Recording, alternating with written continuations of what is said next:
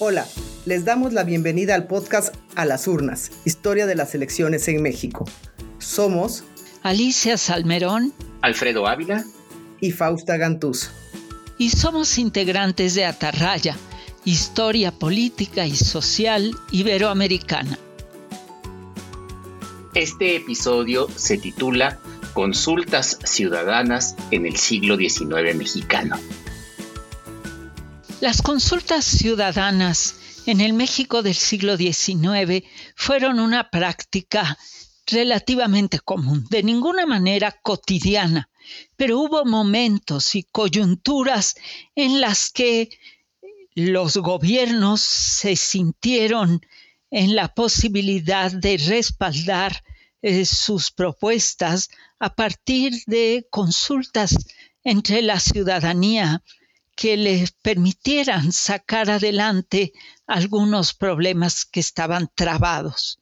Sí, eh, sí, Alicia.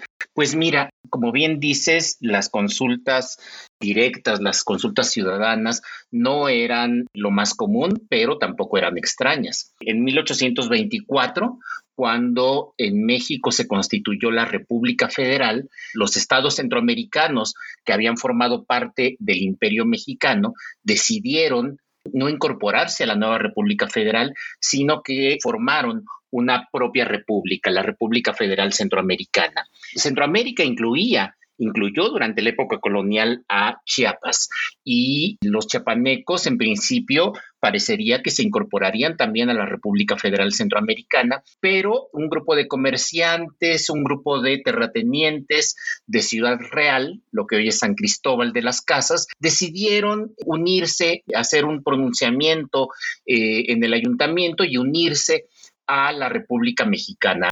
Esto ocasionó eh, una reacción en algunos, en algunos lugares, particularmente en Tuxtla, en Tonalá, en Ixtacomitán, porque buena parte de las relaciones de esa región de Chiapas, de Soconusco, estaban en el departamento de San Marcos, en Guatemala, estaban eh, muy vinculados y por lo tanto para ellos la unión con México resultaba contraproducente. Así que decidieron rechazar la unión con México. Para resolver el conflicto que, se planteaba, se formó una junta en Ciudad Real que eh, tenía el apoyo del gobierno mexicano para convocar un plebiscito, una votación en todos los partidos de Chiapas que decidiera si eh, ese estado debía unirse a la Federación Mexicana o a la Federación Centroamericana. La consulta se llevó a cabo, las noticias de la votación en distintas comunidades se fueron conociendo poco a poco. El 12 de septiembre se dieron a conocer los resultados de la votación, casi 100 mil votos a favor de la adhesión a la Federación Mexicana, poco más de 60 mil votos por la anexión a la República Centroamericana.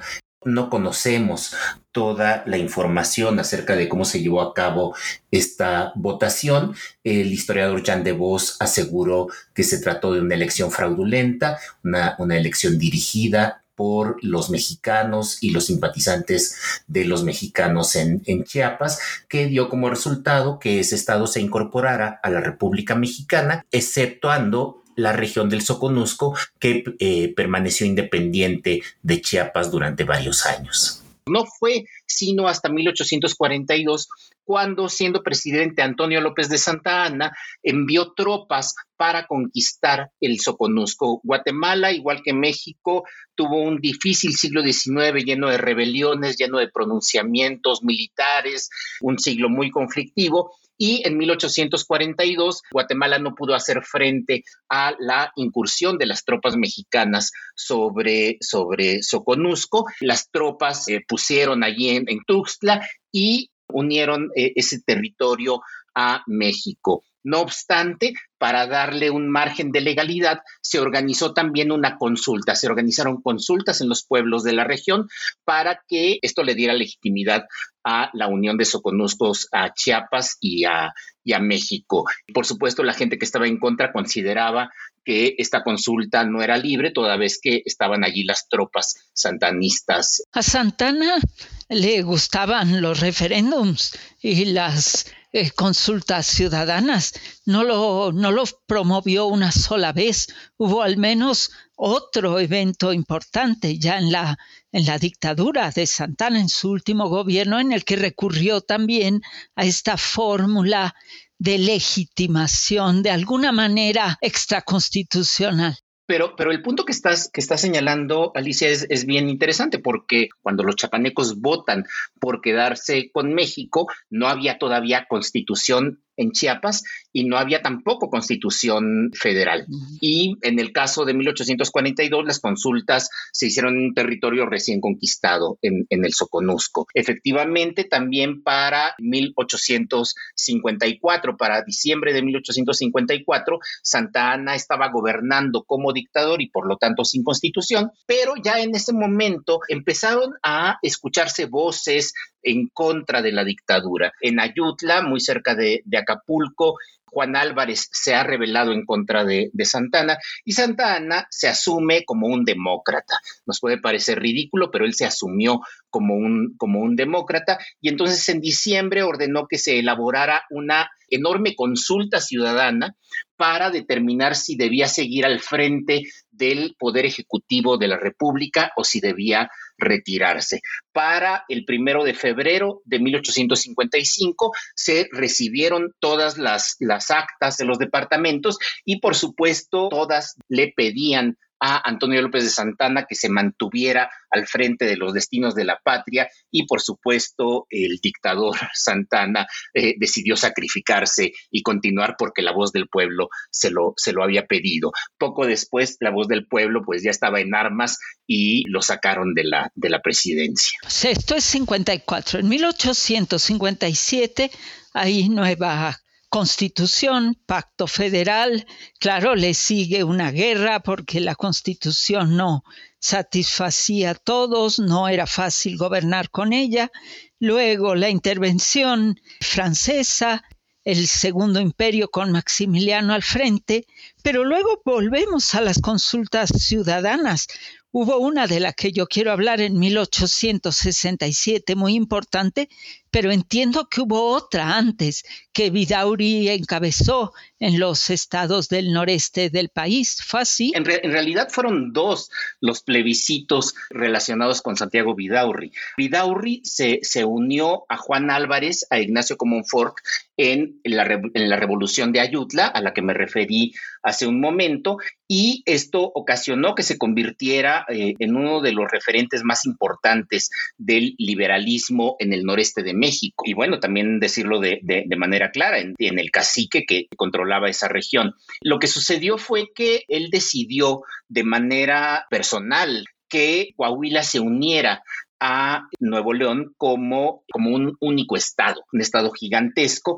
Y esto, por supuesto, fue mal visto desde la Ciudad de México, lo que ocasionó que eh, se ordenara que Vidaurri consultara a la población de los dos estados para ver si estaba de acuerdo con esta, con esta unión. Efectivamente, Vidaurri organizó un plebiscito y pues el, resultado fue que, fue positivo para él. Pero el, el, caso al que tú te refieres concretamente es el de 1864, recién empezada la guerra de intervención francesa, cuando, recordemos, Benito Juárez se dirigía hacia el norte con la República a cuestas, huyendo de las tropas imperiales y empezó a tener conflictos precisamente con, con Vidaurri, precisamente con el, este poderoso gobernador de Coahuila y de Nuevo León, quien eh, empezó a retener los recursos de las aduanas internacionales. Juárez, por supuesto, requería esos, esos recursos, aduanas internacionales eh, recaudaban impuestos federales, no estatales, y por lo tanto Juárez le exigió en distintos momentos a Vidaurri que entregara eh, esos recursos. Vidaurri se negó, alegando que él representaba a la gente de Coahuila y Nuevo León y que por lo tanto no iba, no iba a dar nada de, de dinero y finalmente Juárez presionó, de hecho trasladó la capital de la República de Saltillo a Monterrey, tuvo que salir huyendo de Monterrey porque el hijo de, de Vidaurri pues prácticamente emboscó a Juárez y, al gobierno federal.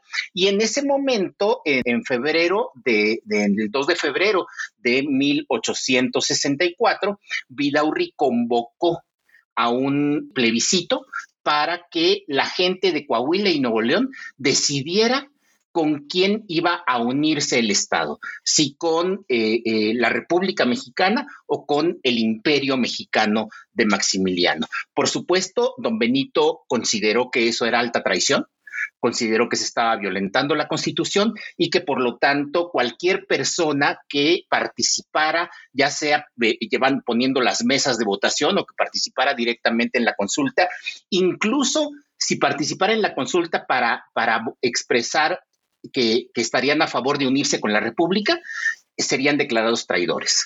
Bueno, pero Juárez recuperaría la figura del plebiscito, del referéndum, ya eh, cuando empezó a encabezar la República triunfante, porque bueno, estuvo durante el imperio, durante la intervención en el norte, eh, finalmente en Paso del Norte, pero en 1867 triunfa la República, se vence a los eh, ejércitos que defendían el imperio y Juárez queda como el campeón de la República y el gran defensor de la Constitución de 1857 y regresa a la Ciudad de México y su primer cometido es, desde luego, convocar a elecciones eh, presidenciales del, legislativo, de los jueces, e instaurar un gobierno eh, pues constitucional electo de acuerdo con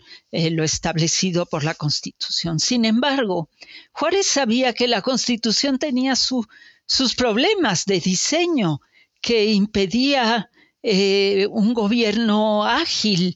La Constitución de 1857 había diseñado un poder ejecutivo algo débil, sobre todo frente al poder legislativo que era la Cámara de Diputados, era un Congreso unicameral, no había Cámara de Diputados y de senadores, solo de diputados, a la manera de una asamblea eh, como la de la Revolución Francesa, que podía permitir mucha eh, radicalismo y llevar adelante pues la reforma, la que era la, revolución propuesta en el momento. Pero no permitía muchos eh, mucho margen de acción al Ejecutivo, de manera que mientras se gobernó con la Constitución del 57 tal cual, pues el presidente tenía que apelar a facultades extraordinarias una y otra vez. Y siendo tan popular Juárez en 67 y estando a punto de lanzar la convocatoria para elecciones, pensó que era un buen momento para reformar la Constitución por un camino más fácil y directo que el de proponer las reformas en el Congreso. Y entonces sumó a la convocatoria de elecciones un referéndum que buscaba reformar la Constitución por voto ciudadano indirecto, no, no directo, pero por voto ciudadano saltándose al Congreso. ¿Y qué quería cambiar? Pues una de las reformas principales que proponía era la, la recuperación de la figura del Senado y tener un Congreso con dos cámaras que representara mejor a la federación, pero también que, que moderara un poco a la radical Cámara de Diputados. También quería la facultad de un voto suspensivo para leyes y decretos promulgados, más bien emitidos por el Congreso, y obligar a que los reconsiderara y los pudiera, los aprobara ya por dos terceras partes de los votos, no solo por la mitad más uno. También quería que las relaciones entre el Ejecutivo y el Legislativo fueran por escrito y no orales, porque los llamaban a cada rato y los confrontaban y también limitaba las posibilidades de la Comisión Permanente del Congreso para convocarse todo el tiempo, porque se convocaba y se convocaba y había prácticamente un Congreso permanente integrado por diputados a veces radicales y a veces enfrentados con el Ejecutivo, además de algunas otras eh, reformas importantes que tenían que ver con el Poder Judicial y con la relación con la Iglesia. Pero bueno, el tema es que decidió que esto no se discutiera en el Congreso, sino que una consulta ciudadana lo resolviera lo publicó junto con la convocatoria, pero hubo estados del país que se negaron a publicar esa convocatoria por considerar que el procedimiento era violatorio de la propia constitución. No se reforma una constitución por referéndum, sino vía el Congreso, era lo que argumentaban. La prensa en contra, parte del poder legislativo en contra. Finalmente, el, el gobierno de Juárez se sostuvo, llevó a cabo el referéndum el mismo día de la elección, pero a la mera hora no se contabilizaron los votos. O sea, se echó para atrás. Había sido tal el rechazo a ese procedimiento no constitucional para reformar la ley fundamental que se tuvo que echar para atrás. Él no, él no se desdoró nada. Juárez obtuvo en esa elección para presidente el 71% de los votos en el Congreso. O sea, él no se desdoró, pero su referéndum fue un rotundo fracaso. Creo que ha sido muy interesante escucharlos a, lo largo de, este podcast, porque han mostrado cómo, bueno, gobiernos y gobernantes a lo largo del tiempo, en particular en este caso a lo largo del siglo XIX, han recurrido al respaldo ciudadano a través de consultas o de plebiscitos para legitimar determinadas decisiones o posturas. Hemos visto que no todas fueron exitosas, hemos visto que alguna fue impugnada, como ustedes lo han eh, mostrado, pero yo quisiera hablarles eh, para cerrar el siglo de una consulta que se organizó en 1899 por parte de una organización eh, que se formó con este fin expreso que se llamó la Convención Nacional. Para entender la Convención Nacional y los fines que persigue, me permito referirme brevemente a el movimiento de 1892. Lo hago porque marcó justamente un momento clave en la demanda de participación política por parte de la ciudadanía, especialmente de los jóvenes. En ese sentido, la Convención Nacional de 1899 va a servir un poco como una especie de estrategia para abrir esos espacios electorales, para dar inclusión a otras voces sin realmente quizá estarlo dando. la Convención Nacional la organizan, y esto es muy importante y sí creo que es una diferencia fundamental con con las eh, consultas a las que ustedes se han referido, la organizan miembros de la sociedad civil, o sea, ciudadanos que convocan a un, a un plebiscito, a una consulta ciudadana para determinar quién quería la ciudadanía que fuera el candidato presidencial. O sea, ¿a quién iban a apoyar? Obviamente, pues todos podemos sospechar que detrás de esta organización y de esta eh, búsqueda de, voto, de respaldo del voto, pues está Porfirio Díaz, su gobierno y, su, y su gente, pero en términos de la historia, lo que nosotros vemos es a un grupo de ciudadanos organizándose así. Esa es una diferencia fundamental. La otra es que esta sí tiene una clara pretensión electoral. Intervenir en las elecciones es como una especie de, elección adelantada, la de 1900. Se celebra además el primero de enero de 1900 para inaugurar el, siglo, ¿no? Y eh, se hace a través de voto directo. Esto es muy importante porque lo hemos discutido en otros programas, cómo las elecciones federales se hacen siempre por mediación, o sea, por voto indirecto. Y en este caso, lo que podemos intuir también en esta convención nacional es una convicción pedagógica, ¿no? La, intención de formar ciudadanía, de formar en la práctica del voto a esta ciudadanía sobre la cual ya hemos visto se desconfiaba de su decisión, y entonces la podemos ver como un intento de ensayar y de enseñar la votación directa, eh, una forma de poner a prueba Y bueno, pues el, resultado es evidente. El, gran ganador fue eh, Porfirio Díaz, ¿verdad? Con el mayor número de los votos. Es muy interesante cómo alrededor de esta consulta, y estamos viviendo algo similar en la actualidad, se va a desarrollar una estrategia de quienes la apoyan en, la prensa y quienes promueven el voto y que la gente vaya a votar, y por el otro quienes las desestiman y que desalientan el voto y dicen esta consulta no tiene ningún eh, sentido, ¿no? Va a haber, o sea, toda, toda un movimiento de opinión alrededor de esta consulta, pero eh, eh, los, los que organizan la Convención Nacional al, al final va a decir que en esta consulta participaron un millón y medio casi de ciudadanos, mil, un millón cuatrocientos cincuenta y seis mil para ser exactos, de los cuales solo dos mil votos no fueron para, para Porfirio Díaz. Todos los demás fueron para él y votó, se supone que se hizo la elección prácticamente en la mayor parte de los estados, solo faltó uno que si no recuerdo mal era Chihuahua o Coahuila, ahora se me, se me escapa el dato, pero todos los demás estados participaron. Esto, pues bueno, es sumamente sugerente, habla de un momento fundamental, coyuntural, ¿no? En, la práctica democrática de las elecciones como forma de, de, elegir a nuestros representantes. Esta, esta es la consulta con la que podríamos cerrar quizá este episodio que cierra el siglo y que inaugura el, siguiente. Eh, Alfredo, Alicia, para cerrar. Pues sí, algunos, algunos pocos comentarios generales. Primero, eh, que, que salvo el caso de Juárez, es muy evidente que que este tipo de consultas las gana quien las promueve. Por lo menos en el siglo XIX parece que sucedió así en términos generales. Y segundo, que salvo este último caso que tú mencionas, Fausta, todas las consultas son también una especie de, pasar por encima de las constituciones.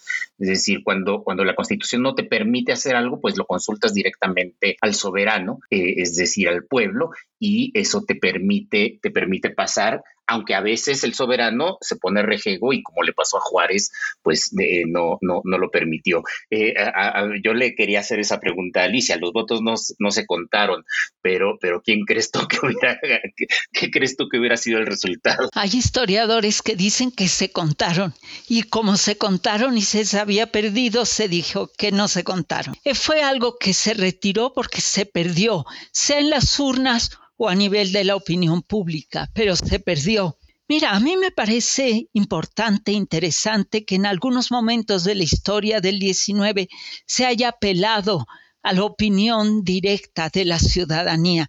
Sí me parece importante. Lo que pasa es que como justamente no están normados por la Constitución, porque no hubiera, como en los primeros casos que tú relataste, o habiéndola y constituyendo más un freno para esta consulta amplia, pues entonces tampoco las reglas de la consulta están claras. Cómo se promueve, cómo se organizan, cómo se, se levanta la opinión de la ciudadanía. Y esa falta de reglas hace que más allá de quien gane la consulta, tu valor no sea tan aplastante y contundente como el de procesos mucho más institucionalizados, vigilados, consensados, etc. Pero bueno, este es el mundo del siglo XIX, que es precisamente el de la construcción y consolidación de un Estado, el del XIX. Y esto fue A las urnas, historia de las elecciones en México. Gracias por escucharnos. No olviden visitar la página web atarrayahistoria.com.